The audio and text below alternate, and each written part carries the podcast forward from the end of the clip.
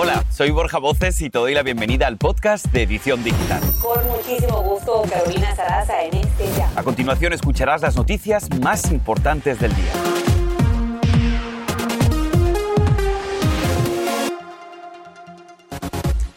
Alarma en todo el país, la desconocida variante del COVID Omicron sigue expandiéndose por Estados Unidos. Al menos cinco estados reportan contagios. Y como te contamos aquí en la edición digital, la familia de la mexicana abandonada frente a un hospital de Los Ángeles dona sus órganos y ahora exige justicia. Hoy el padre de Hilda Cabrales nos narra el dolor de enterrar a su hija. Viral, un padre de familia cruza un puente y en sus manos un enorme oso de peluche para su hija de tres años. No se imaginan qué hizo la comunidad.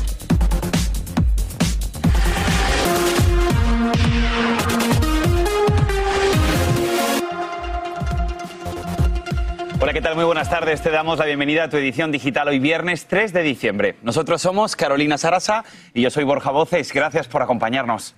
Y arrancamos con esto, la variante del COVID Omicron sigue expandiéndose rápidamente por Estados Unidos. Aquí lo que debes saber a esta hora. Se reportan al menos 10 casos en por lo menos 5 estados, en Nueva York, California, Hawái, Minnesota y Colorado. En Hawái, un residente que parece haber sido el primer caso de un adulto no vacunado experimenta síntomas de leves a moderados y tuvo COVID hace más de un año. Un estudio en Sudáfrica dice que Omicron triplica las posibilidades de infectarse y casi 30 países han reportado casos y no todos han sido de personas que hayan viajado al extranjero. Por su parte, México confirmó el primer caso de esta variante. Es una persona de 51 años proveniente de Sudáfrica quien voluntariamente se internó en un hospital para evitar más contagios.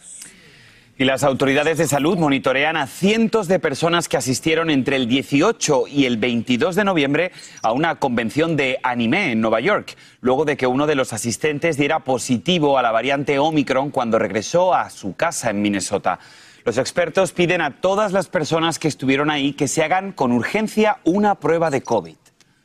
Atención viajeros, comenzando este próximo lunes se van a implementar reglas de bioseguridad que afectarán a millones de personas vacunadas o no. Escucha bien, los CDC piden que quienes lleguen a Estados Unidos desde otro país deben mostrar una prueba de COVID negativa hecha 24 horas antes del vuelo. Cualquier ciudadano extranjero que quiera venir al país debe estar completamente vacunado. Y un estudio afirma que Facebook permitió que se publicaran anuncios de antivacunas y los investigadores afirman que la red social no está aplicando las políticas sobre la desinformación del COVID-19. El informe asegura que la red ganó cerca de 800 mil dólares por el pago de estos anuncios en los que llegaron a comparar la situación en Estados Unidos con la Alemania nazi y la vacuna la compararon con el holocausto. Cambiando de tema, ola de críticas ante la reactivación de la política Quédate en México, que devuelve al país vecino a quienes ingresen a través de la frontera. Esto comienza el lunes, pero ¿cómo queda el programa? Yo te explico.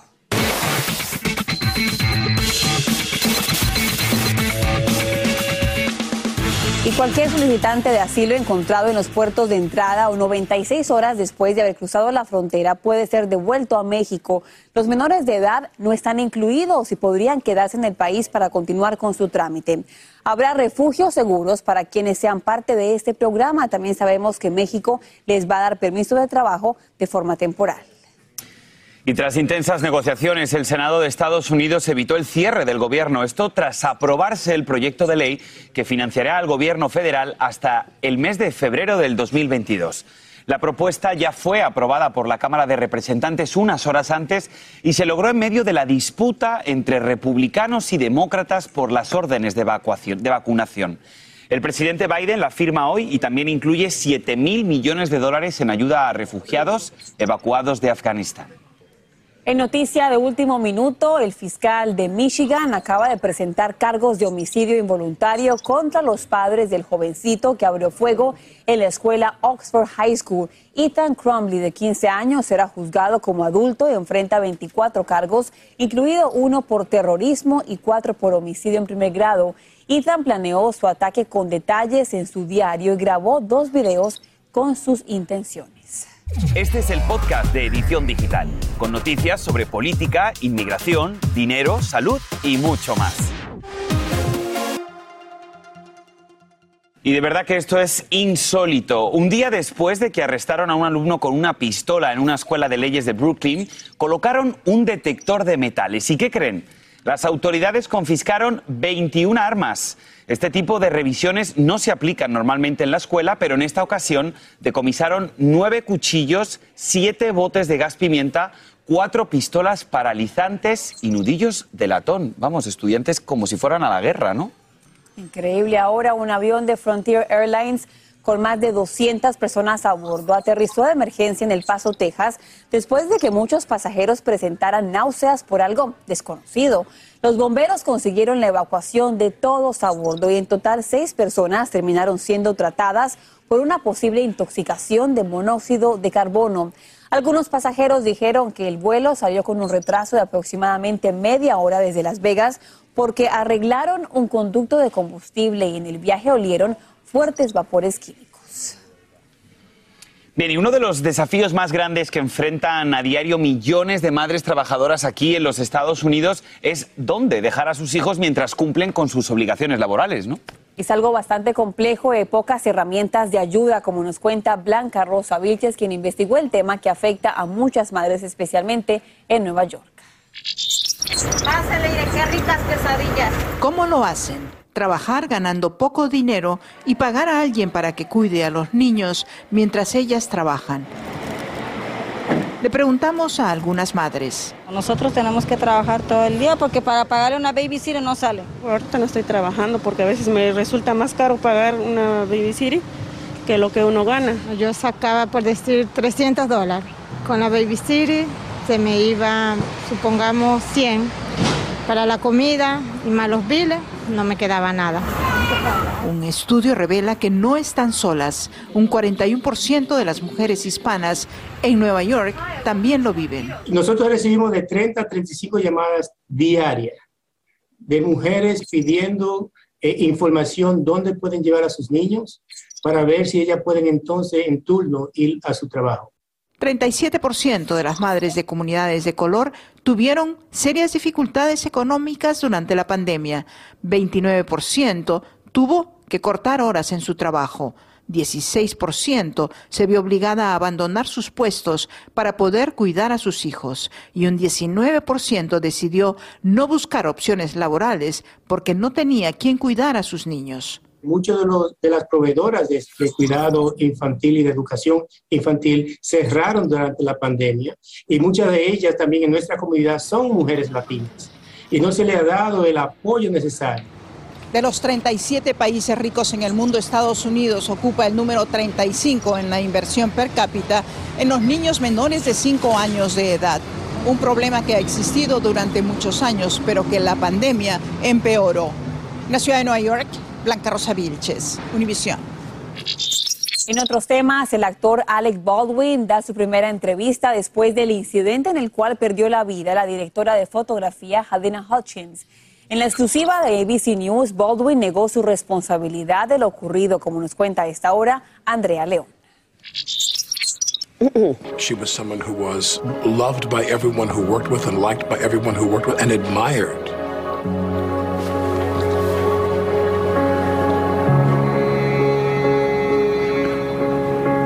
Así rompió en llanto el actor Alec Baldwin al recordar a la directora de fotografía Halina Hutchins, quien falleció durante la grabación de la película Rust. Dijo que cuando su compañera cayó al piso, él pensó que se había desmayado, porque hasta ese momento seguía creyendo que el arma estaba vacía y asegura no haber disparado. And I let go of the hammer of the gun and the gun goes off. Dice que hay un responsable por lo que pasó, pero no es él. Do you feel guilt? No, no. I feel that there is. I, I feel that that that uh, someone is responsible for what happened, and I can't say who that is, but I know it's not me. I mean, I, I, honestly, God, if I felt that I was responsible, I might have killed myself if I thought I was responsible. Dijo además que no le preocupa su carrera en este momento y si bien no confirmó que dejará la actuación, dijo que es algo probable. El entrevistador también le preguntó a Bowen si tenía miedo de enfrentar cargos criminales, a lo que él respondió que había conversado con algunos expertos y estos le habían dicho que eso es algo poco probable. Sin embargo, la investigación continúa y como ya lo han dicho las autoridades, nada está fuera de la mesa, chicos. Realmente fue un caso que conmocionó a todos. Andrea, te agradecemos por esa información. Borja, es bastante increíble pensar que están en una en un set de una película, están confiando que esa arma pues no está cargada y sí lo estaba. Y todavía la pregunta del millón, ¿no? Él dice que él no disparó, pero él tenía el arma en su mano. Así que sin duda son muchísimas preguntas que todavía no encontramos respuesta. Esperemos que las investigaciones avancen. Y ahora regresamos con el podcast de Edición Digital con las principales noticias del día.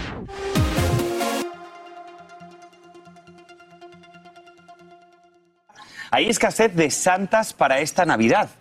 Las empresas que ofrecen este servicio que le da alegría a las fiestas dicen que están experimentando falta de personal. Incluso las solicitudes se han duplicado desde hace más de un mes. A esto se suma que más de 335 santas han fallecido por COVID y también por otras enfermedades en lo que va de año.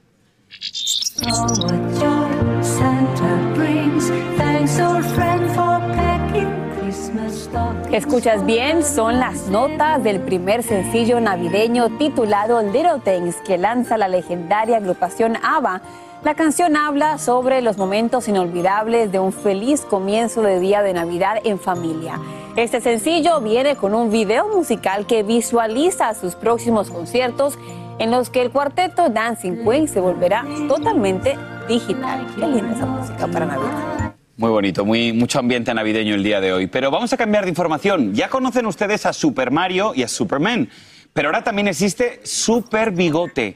Bueno, esta es la caricatura que transmite la televisión chavista venezolana en la que presentan al dictador Nicolás Maduro como un superhéroe. El personaje viste un traje al estilo de Superman que combate, dice el imperialismo norteamericano, y a la oposición representada en dos antiguos presidentes de la Asamblea Nacional de Venezuela. Vamos, ver para creer. Increíble. Ahora, como le comentábamos aquí en otros temas, en su edición digital, eh, tenemos la oportunidad de conversar con el padre de Hilda, esa jovencita que perdió la vida con su amiga en California. Y señor, se, no sé si nos escucha, nos gustaría arrancar a preguntarle a usted de su hija. Cuéntenos, la gente que no conoce a Hilda, que solamente ha visto esas fotografías por redes sociales, usted como padre, ¿cómo la describe, cómo la recuerda?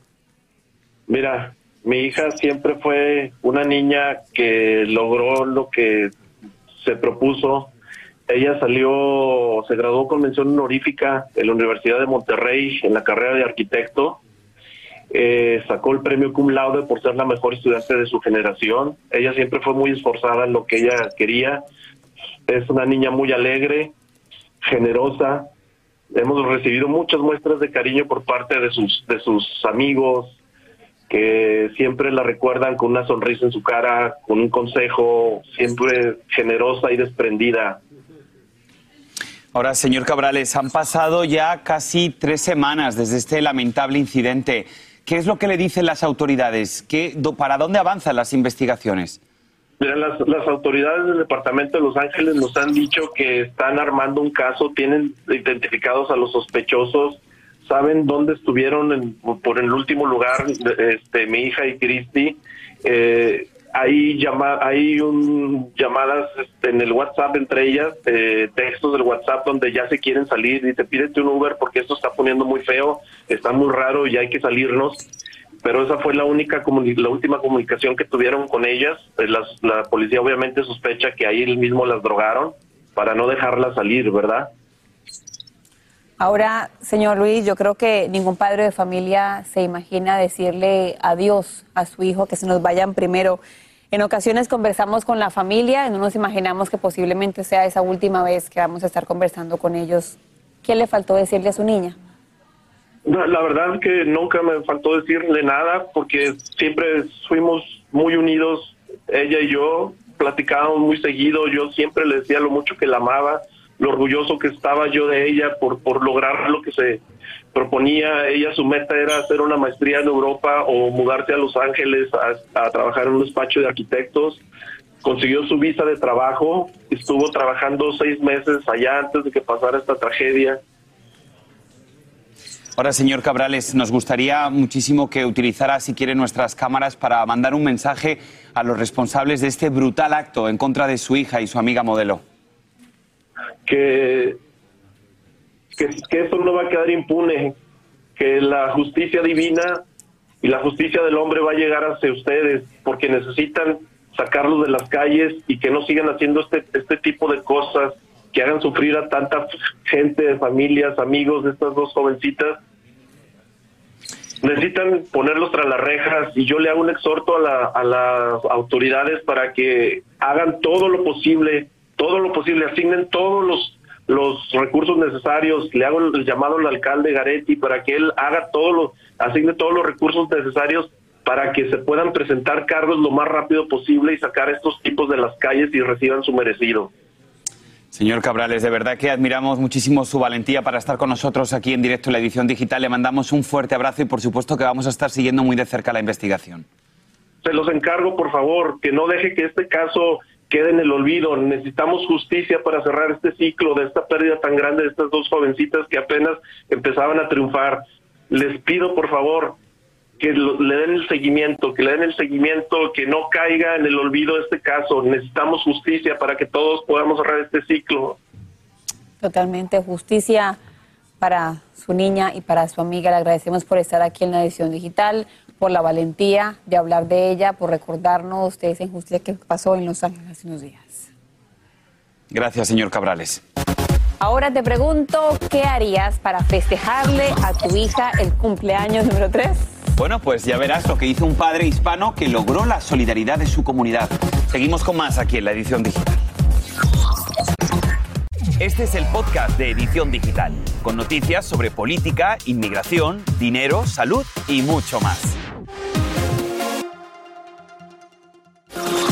Bien, pues hoy viernes vamos a cerrar la edición digital recibiendo al padre de familia que cruzó un puente en la frontera con un oso gigante en sus brazos para festejarle el cumpleaños a su niña de tres añitos de edad.